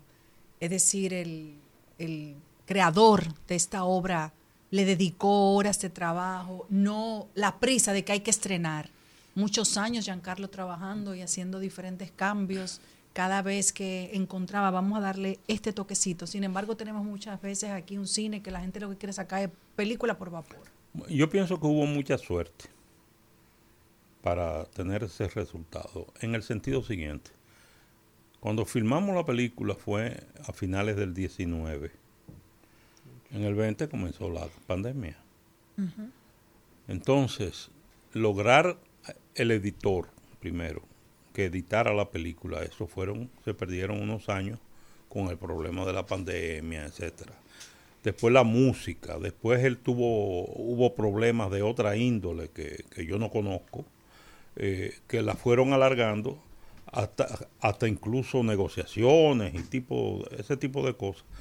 Yo todavía el Viernes Santo de este año, cuando yo la vi, no estaba terminada. No estaba terminada. Eh, simplemente faltaban cosas. Yo la vi, pero no la vi como la vi el, el primer día, el martes pasado. Eh, que, que, que realmente, aunque uno la ve con otros ojos. ¿eh? Mucho más crítica, me imagino, una mirada más crítica. Sí, más crítica. Yo vengo a verla cuando, como ustedes la ven dentro de 5 o 6 años. Claro. Porque yo ando buscando eh, Periquitos. y cosas. Ven acá, tú eres izquierdo, le pregunté a, a uno de los actores. Me dijo, no, no era el tiro de cámara, de- que, que tenía que ponerme el fusil del otro lado. Digo, ah, está bien. ¿Ustedes vieron eso? No. Entonces yo tenía que, yo sí lo estaba viendo. Eh, luego de acabar el rodaje de, de la película, ¿le fue fácil o difícil quitarse de encima el personaje? Como quitarme una camisa. Son 53 años de experiencia. Claro. Yo no voy a hacer como Ángela Che, que hubo que buscarle psiquiatra y todo, po- porque se volvía loco, se quedaba con el personaje. Aunque mi mujer dice todo lo contrario. Ah, bueno. Porque ella dice que estoy insoportable, pues yo estoy en Trujillo ahora. Eso, claro, es otra cosa. Exactamente. La fiesta del chivo. La fiesta del chivo, exactamente. Eh, las últimas funciones son el día 10, el 9 también, pero el 9 está vendida. Eh, el, el- el- el día 10, que es domingo, hay dos funciones, una a las 6, que creo que quedan 10 boletas, nada más. Y, el, y el- la función de las ocho y media sí que quedan algunas boletas, desen rápido, porque todo parece indicar que es la última vez que la vamos a presentar. Wow. Eh, Eh, en, en el caso, por ejemplo, Se, se pensaba pensar en marzo en el Festival de Cine de, de Teatro de Santiago, pero se cayó el, el patrocinio. Dios mío. De modo que Santiago se queda sin vernos en la fiesta del, del Wow, con- ah, pero, empresario pero- pero lo que hay que hacer una, una llamada porque hay demasiado dinero y demasiado Hemos empresarios. hecho varias llamadas. No, Varias lo hacemos pero- desde aquí, ahora mismo. Eh, Lo hacemos desde aquí, ahora mismo. Bueno, Eh, yo- Santiago tiene derecho a ver la fiesta del chivo. Bueno, pero si no quieren pagar el patrocinio, consideran que es muy caro. Son siete actores que hay que buscarle eh, comida, traslado, hoteles. No, No, es y lo todo mismo lo demás que si es, fuera aquí. es un, es montaje. Ajá. Como quiera que sea un montaje importante, que, que eso genera muchos Exacto, gastos. exacto. Entonces, lamentablemente, Santiago, nos vemos. la verán, sabrá Dios cuándo. ¿Cuáles son la- la- la- los puntos luminosos de la fiesta del chivo y por qué el dominicano debe ver esa, esa, esa- ese montaje? Mira, eh, ahí en ese caso, el texto, por supuesto, no es la novela, jamás. Inspirado en la Es- novela de Mario Vargas Sí, Llosa. sí, es como un, qué sé yo, un soplido que tú le das a la novela, la, como un recuerdo, pero sin muchos detalles, muy reducido. Ahí, eh, con el, el papel de, de Trujillo, yo logro eh, en una escena que le propuse al director desmistificarlo. Porque decían que Trujillo no sudaba, que no se despeinaba, que, que no sé qué, que... Y era claro que había todo porque él creía mucho en la publicidad. Incluso una tía mía que murió hace unos cuantos años de 104. Mamá murió de 104 también hace un mes. De modo que esa tía mía me hacía cuentos de la época. Y ella me decía que en, la, en el malecón eh, le decía Trujillo a, a- a Negro, ponte derecho, ponte derecho, que vienen los fotógrafos. Así que había que estar... Incluso hay una anécdota eh, de Trujillo que él contaba, que fueron a Haití y él iba eh, con toda su parafernalia, paró el barco frente a la bahía de Haití con todas las luces, eh, por, por, por- por tierra fueron los Rolls y el, los guardias presidenciales que eran hombres de seis pies, elegantes, bien vestidos, y él con su bicornio emplumado. Y decía, y ustedes ese bicornio que yo me pongo, se burlan de mí, no saben que eh, eso, el pueblo me tiene que ver como un, semidios. Eh, y me decían, eh, que viva Trujillo, el emperador. Y les regalaba, regalaba funda con comida y un retrato de él a los haitianos, y los haitianos atrás de él. Es decir, era puro espectáculo siempre. Así es. Eh, vamos a cerrar ya. Eh, te queremos felicitar. Realmente estás haciendo un, un papel de Freddy que, que se sale casi de la pantalla y, habla con uno. Eh, me gustaría que hiciera al- alguna anécdota de cosas que te han pasado después que eh, ya la gente ha visto la película en pantalla, la gente te asocia ya con la figura y me imagino que te paran y te dicen cosas. Bueno, eh, yo he dicho eh, gracias como dos mil veces. Eh, la gente me para, sí, gracias. y para tomarse fotos conmigo, ¿me, me puedo pedir? Claro que sí, puede tomarse una foto conmigo. Yo no sé qué carajo quieren una foto con este maldito viejo feo y gordo. Ay, no. Eh, pero bueno. Eh, pero anécdotas todavía no tengo. Ah, bueno, la que hice ahorita fuera de, de- Del aire. Del aire, que fue una maldad. El último día de filmación eh, salíamos del, del aeropuerto de Punta Cana y, íbamos a comer. El, lugar de la comida era una. La carpa estaba puesta donde estaban los autobuses de, de los turistas, no sé. Y yo venía de, de gancho con una de las muchachas de producción que íbamos hacia el comedor, ¿no? Hacia la carpa del comedor. Y vino un chofer y me dijo, ven acá, ¿usted familia de Freddy Veras? Yo le dije, no, yo soy Freddy Veras. y seguí. Y seguí después muerto de la risa. porque Claro. digo, el pobre hombre lo dejé loco. ¿Estabas preparado para la fama? Bueno, que tantas veces a uno lo paran en la calle. A mí todavía, casi 40 años después, me hablan del hombre del celular en la calle. Wow. Es decir, que eso de fama a mí, eso me, me rebota. Sí, pero sin lugar a duda usted viene a encarnar ahora para generaciones que no pudieron interactuar. Bueno, Jenny, que, que no es tan jovencita, dice que solo pudo cubrir su velorio, ¿no? Claro, Así. claro. No, quiere decir Que lo vi, que yo crecí con él, que lo vi, claro. Que no claro, claro. a Freddy, que solo lo ha escuchado. Que lo usted vio, ahora que lo vio. Encarna esa imagen, incluso hasta para los mismos nietos de, de Freddy. Ver en la pantalla la imagen de su abuelo y verla en persona. O sea, debe generar eh, para nuevas generaciones un vínculo con la persona. Mira, eh, yo en una ocasión hice una obra de teatro en Santiago eh, con el Centro de la Cultura de, la- de Santiago, el Teatro Popular del Centro, que se llamaba El Rey Clinejas de Manuel Rueda, que es una obra para niños. Y el Rey Clineja era un- una obra que habla del folclore, etcétera. Es una, un, un- un excelente eh, eh, o- obra de teatro. Este, cuando murió Manuel Rueda, que yo llegué al, al funeral, en el mismo momento que yo abría la puerta, una señora en primera fila se levantaba y miraba hacia donde yo llegaba. Y ella lo que dijo, "Oh, el rey Clinejas. A mí se me aflojaron las piernas para yo entrar al funeral de Manuel Rueda. Es decir, que son cosas que pasan. Y hay múltiples eh, eh, situaciones similares eh, de cuidarte. Una vez estaba to- tomando yo trago en, en un colmado y vinieron unos niños a, a que le firmara porque yo estaba haciendo de Pedro Picapiedra en la televisión. Sí, sí. Y Con Raymond Pozo. y yo, yo solté el vaso.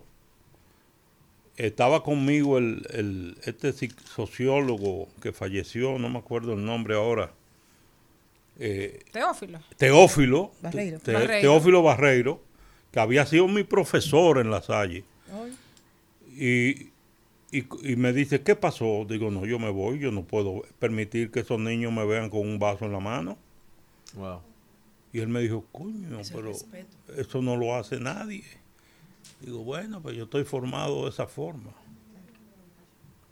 Esas son la- las Ese cosas. es el precio que se paga. ¿Algún Exacto. otro libreto en mano? Sí, hay uno, pero todavía no lo he leído, me han hablado mucho de él, sé cuál es el personaje, sé que va a ser muy difícil, eh, pero todavía ni siquiera sé cómo se llama el texto ni el personaje, no lo he leído. Me, me habló Fausto Rojas de él, que vamos a trabajar juntos, sé que es La vida de Rubirosa. Pero yo hago, yo hago un papel secundario, pero parece que no va a ser tan secundario, Excelente. por lo que me han dicho. Bueno, Augusto. La fiesta del chivo el domingo, la última función, no se la pierdan, a las ocho y media, que es donde hay boletas. Y quedan como 10 boletas a las 6 de la tarde. Por Huepa Tickets. Un abrazo, Augusto Feria. Al mediodía, al mediodía, al mediodía con Mario y compañía. En Al Mediodía, con Mariotti y compañía, estamos doblando calles y enderezando esquinas. Y ahora, doblando calles y enderezando esquinas.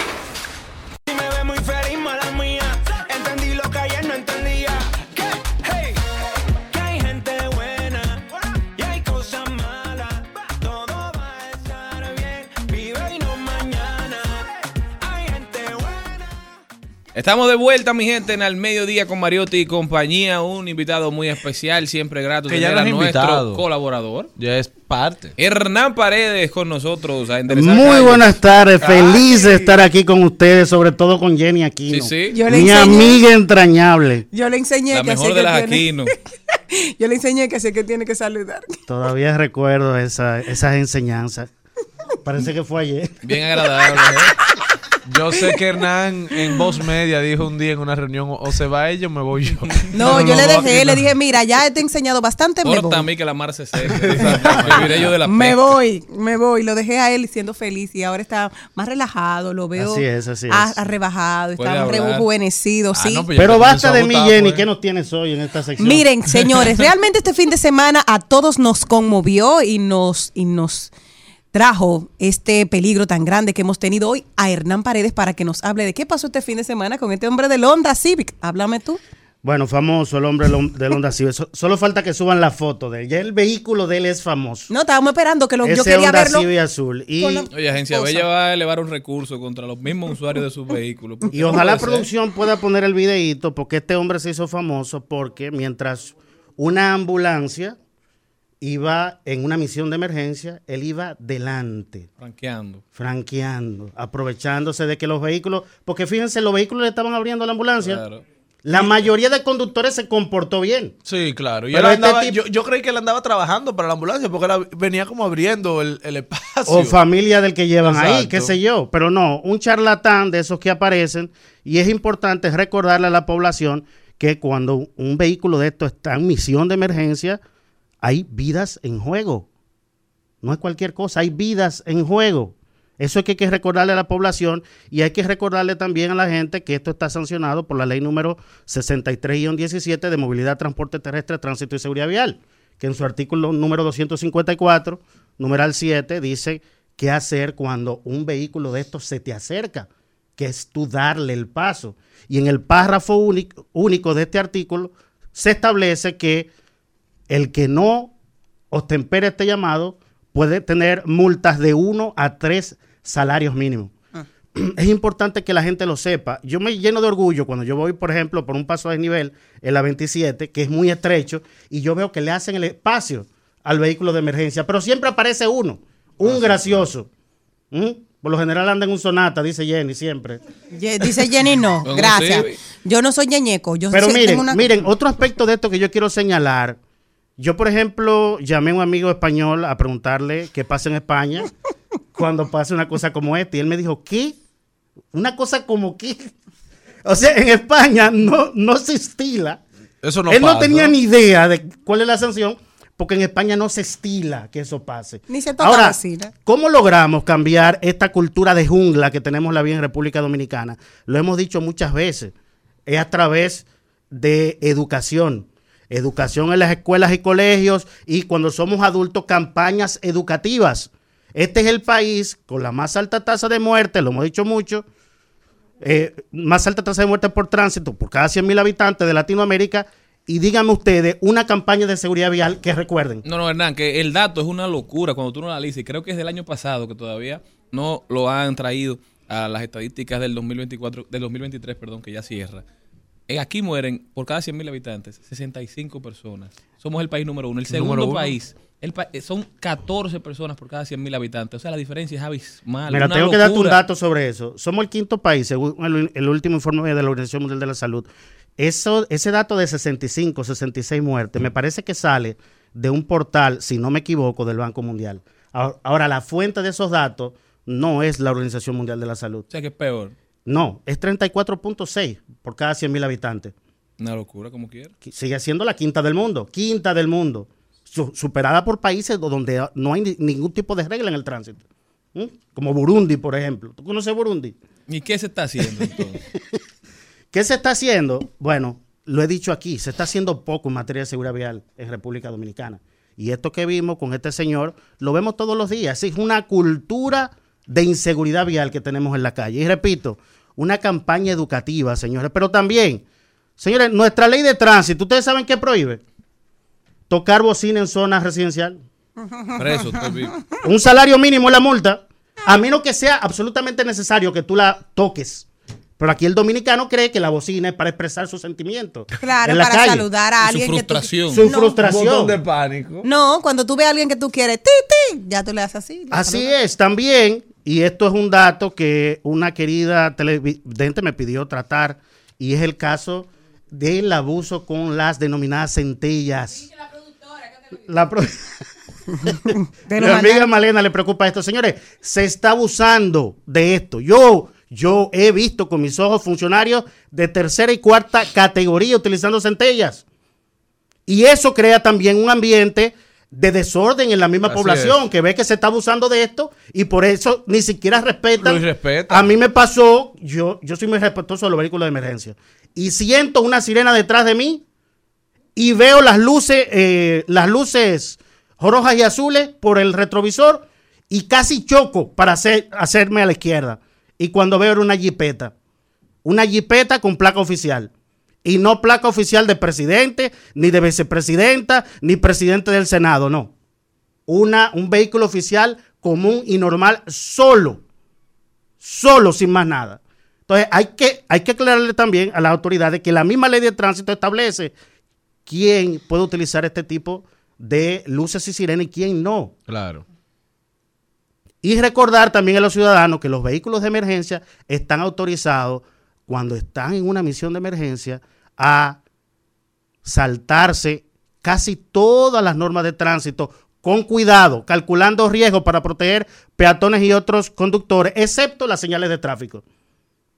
Es bueno que lo sepan, porque he visto también ambulancias detrás de un vehículo que está parado por un semáforo en rojo y la ambulancia tocándole bocina y el vehículo no se mueve. Señor, todos tenemos que movernos cuando hay una ambulancia detrás de ti. Ahora, repito, una cosa es leerse la ley número eh, 63-17 de movilidad, transporte, tránsito. Ese es el video, ¿verdad? Mira que en este momento, en ese momento tan hermoso, estamos narrando en este momento cómo están subiendo en una grúa ese Honda Civic azul que todos vimos ¿El este color fin que de gusta, semana. Sí, azul, que vaya, azul, así mismo azul, que se ponga a su lado el conductor. Pero miren. que le tocaba. algo, algo que me preocupa, yo entiendo que le pongan la multa de uno a tres salarios mínimos, como dice el artículo 254 de la ley, pero yo no entiendo por qué se llevaron el vehículo. Porque la ley no dice eso. Eso yo no lo entiendo. Como Se lo llevaron porque es la garantía de que él vaya a pagar la multa, porque tú sabes cómo. Es que lo que hay que hacer es cumplir la ley. Ellos no tienen No se la van a pagar. eso. Es cumplir la ley. Ahora lo- ahorita lo victimizan y va a un tribunal y le dan ganancia de causa. Y claro, y la va a tener. Entonces, ¿por, por qué violar la ley para hacer cumplir la ley? Va a Eso- mandar para hacer un aviso Es para ese video, ese video. Entonces, señores, señores, no, no se puede violar la ley para hacer cumplir la ley.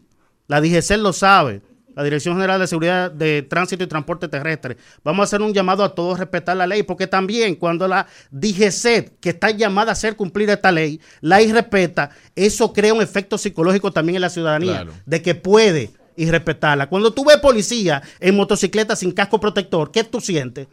Que No. si la autoridad no lo hace, ¿por, ¿por qué Todo el que mundo hacerlo por la tú? libre. En el túnel, en el túnel, en el túnel. Entonces, un llamado a la población, ya para ir concluyendo, un llamado a la población a respetar las normas de tránsito que se definieron, se formularon, se aprobaron para preservarnos la vida a todos y un llamado a las autoridades a que hagan cumplir estas normativas de tránsito sin populismo y además a las autoridades correspondientes del Instituto Nacional de Tránsito y Transporte Terrestre Intran y la Procuraduría que recauda y se queda con el 100% de las infracciones, que eso es una aberración para gastarlo en cárceles y en presos. Vamos a hacer una campaña educativa para enseñarle a la gente, a la gente cómo que tiene que comportarse en las vías. Yo estoy cansado que vengan expertos internacionales de seguridad vial y nos digan, ustedes son un pueblo maravilloso, simpático, pero cuando conducen parecen que tienen otra personalidad. Así es. Hernán Paredes, brillante como siempre. Hernán, educación vial, educación vial y consecuencias. Solo así empezamos a mejorar. Hernán, ¿cómo puede la gente continuar esta conversación contigo? a través de mis redes sociales, arroba Hernán Dimitri, con B corta al final, y estamos de lunes a viernes de 5 a 6 de la tarde en eh, Voz Vespertina, canales 85 de Claro y de Win TV, Voz Media Network. Gracias Hernán y gracias a todos ustedes por habernos acompañado, mi gente, este lunes de diciembre. Sean felices, cójanlo suave y nos vemos mañana, si Dios quiere. Hasta aquí, Mariotti y compañía. Hasta aquí, Mariotti y compañía. Hasta mañana.